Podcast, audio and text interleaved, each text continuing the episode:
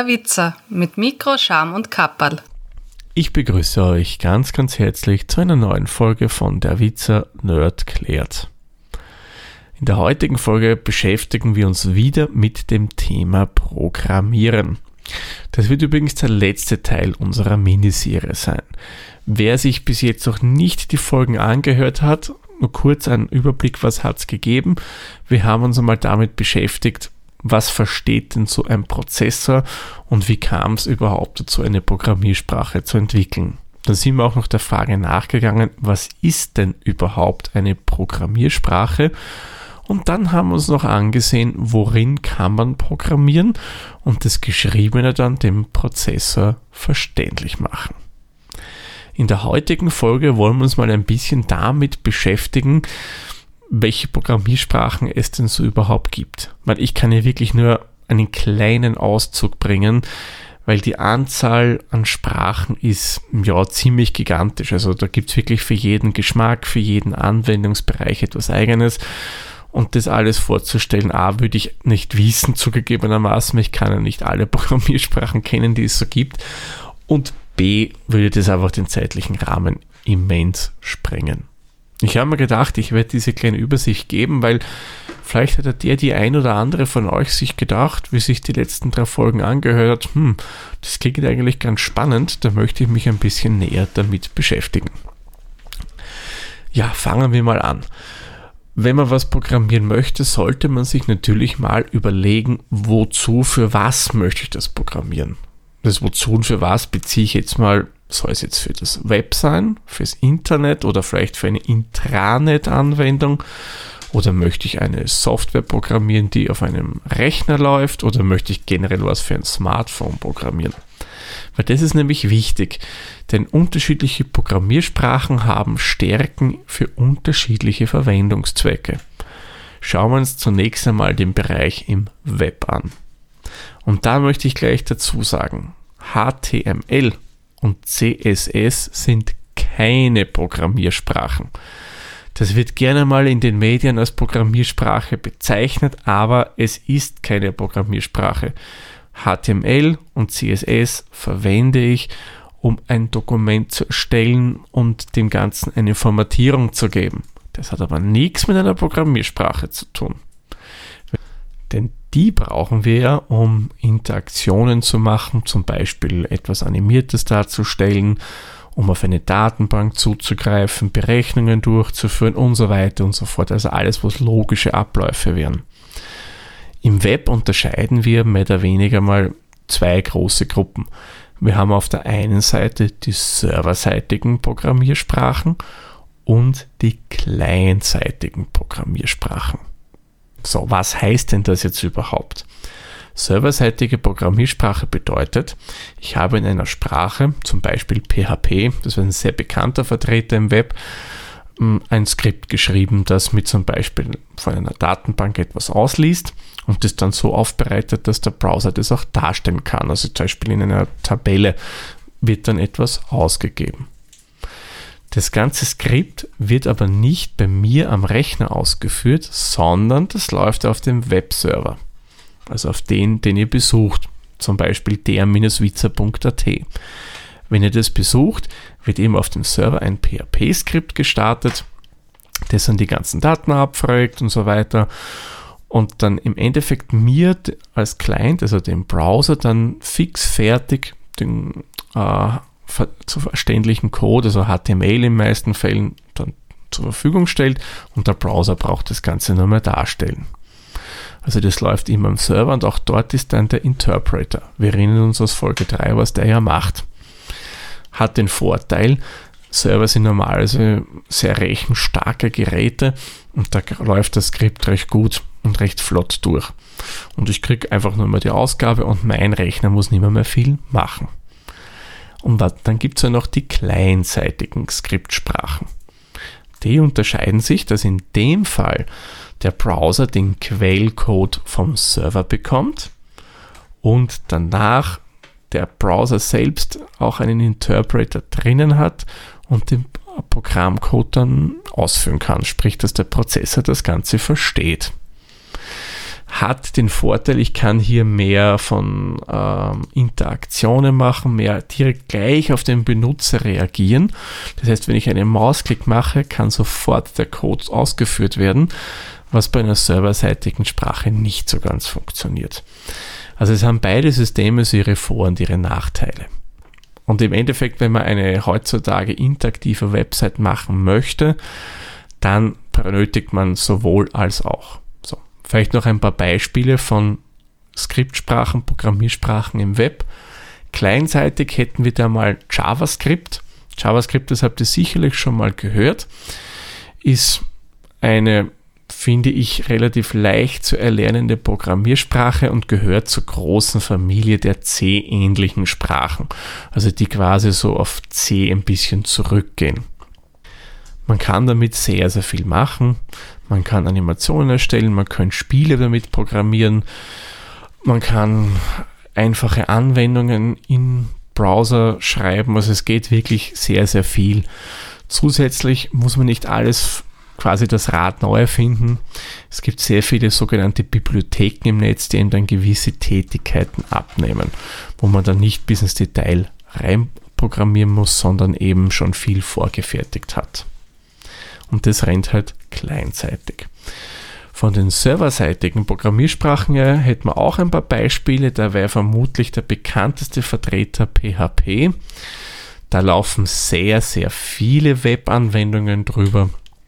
Und mein, meines Erachtens der Vorteil dieser Programmiersprache wäre, dass sie auch leicht zu erlernen ist. Es ist wie JavaScript, sage ich mal, C-ähnlich, also von der Art, wie ich das Ganze schreibe. Und es verzeiht, vor allem im, wenn man Anfänger ist, durchaus ein paar Fehler. Und ja, macht es dadurch, finde ich, gerade in dem Bereich wirklich schön zu lernen, wo man dann relativ schnell zu Erfolgen kommen kann.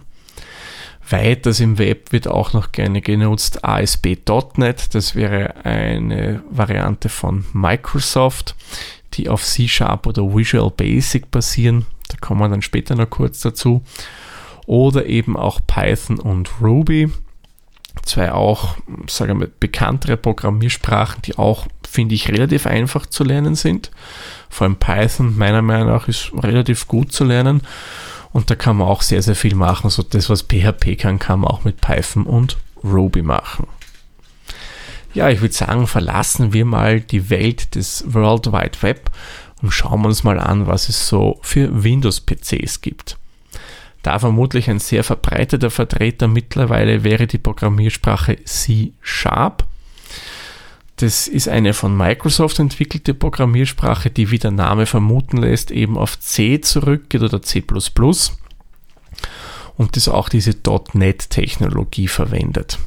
Und damit kann man eigentlich alles schreiben, was so an Anwendungen für Windows möglich ist. Auch für Windows wäre Visual Basic. Das geht zurück auf die alte Basic-Programmiersprache, verwendet auch die .NET-Technologie, mit dem kann man auch, muss ich sagen, relativ einfach äh, Programme schreiben. Ist durchaus einfach zu erlernen, kann recht viel, also durchaus auch einen Blick wert. Dann gäbe es dann noch Delphi, das geht zurück auf die alte Programmiersprache Turbo Pascal. C++, das habe ich euch auch schon in den ersten Folgen kurz erklärt. Dann gibt es noch die PowerShell. Das ist eine Skriptsprache oder ein, ja, eine Skriptsprache kann man so sagen, ähm, die auf .NET basiert, ebenfalls von Microsoft entwickelt. Und damit kann man so Systemskripte schreiben, wo man sich gewisse Dinge am Computer automatisieren kann. Ja, und dann gibt es noch Java. Java, das ist ja auch eine ganz bekannte Programmiersprache, die hat den riesen Vorteil, die läuft eigentlich auf jeglichem Betriebssystem. So gibt es ja diesen Schmäh, das soll auch angeblich auf einem Toaster laufen. Java ist übrigens auch eine C-basierende Programmiersprache, also die eben auf den Code von C, wie es geschrieben wird, zurückgeht und ist relativ einfach auch zu erlernen. Nicht so einfach wie die bereits genannten Websprachen, aber kann man sich durchaus auch einmal anschauen. Wie gesagt, hat halt den Vorteil, da kann ich theoretisch was unter Windows entwickeln und die Anwendung läuft dann auf einem Mac oder läuft auch auf einem Linux-Rechner ohne Probleme. Ja, nächstes Betriebssystem wäre macOS. Das unterscheidet sich dann wieder von Windows. Da gibt es dann andere Programmiersprachen und die sind hauptsächlich von Apple entwickelt. Da hätten wir mal auf der einen Seite Objective-C, geht auch auf C zurück, wie der Name vermuten lässt. Und ist jetzt nicht mehr so forciert von Apple. Da gibt es eine neue Programmiersprache, die man entwickelt hat vor einigen Jahren, die nennt sich Swift. Und Swift ist ein bisschen C, ein bisschen von C-Sharp, ein bisschen von da.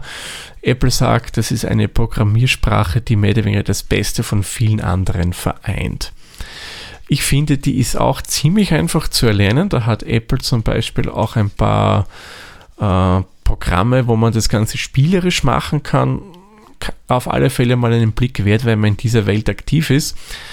Läuft halt primär auf macOS als auch auf iOS-Geräten. Ja, aber beim Mac kann ich natürlich noch mehr machen. Da kann ich auch in Python und in Ruby mir Skripte schreiben, beziehungsweise auch Anwendungen mit grafischer Oberfläche. Ich könnte sogar mit C-Sharp etwas programmieren, wenn auch nur bedingt, aber man kann auch mit C-Sharp etwas programmieren. Das würde aber dann nicht auf einem Windows-Rechner laufen, soweit ich das weiß. Man hat mich damit nie so groß beschäftigt. Wenn, mache ich es am Mac mit anderen Sprachen, aber möglich wäre es auf alle Fälle auch in C-Sharp. Und natürlich kann man bei macOS auch in Java programmieren.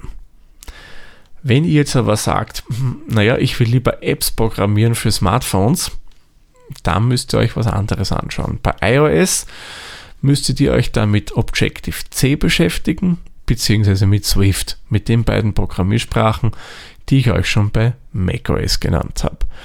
Wenn ihr aber sagt, hm, ich will lieber was für Android machen, dann müsstet ihr euch näher mit Java beschäftigen. Denn Android ist ein Betriebssystem, das ja auf Linux zurückgeht und das sehr viel Java dabei hat. Und von daher sind die Apps großteils in Java geschrieben.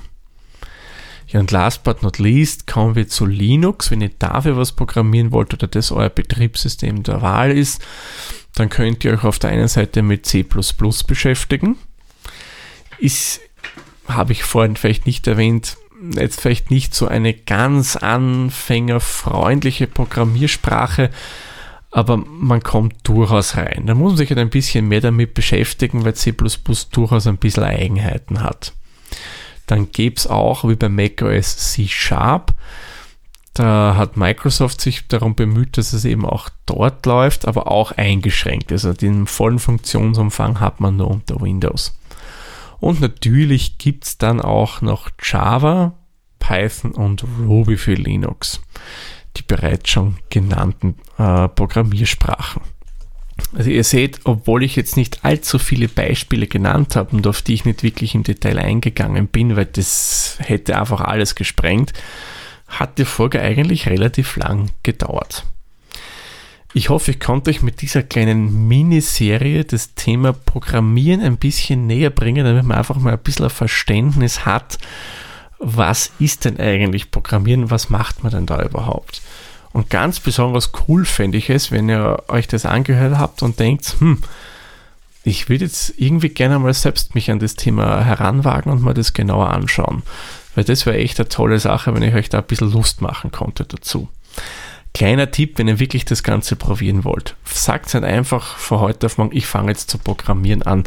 Weil wenn ihr jetzt kein konkretes Problem lösen wollt mit einer Programmiersprache, kann ich euch garantieren, wird das Ganze sehr, sehr schnell im Sande verlaufen.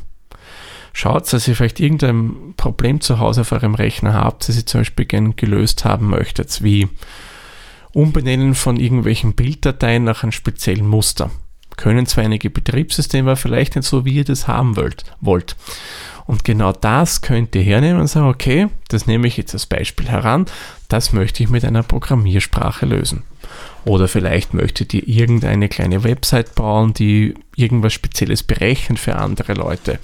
Zum Beispiel ein Timer für Eier kochen man, okay, gibt es genug Apps, aber das wäre auch ein kleines Beispiel. Was ich einfach damit sagen will, sucht sich irgendein Problem, das man mit einer Programmiersprache lösen kann. Und das nehmt ihr her, um eine zu lernen. So motiviert es einem, dass man immer dran bleibt und man beschäftigt sich auch wirklich intensiv damit.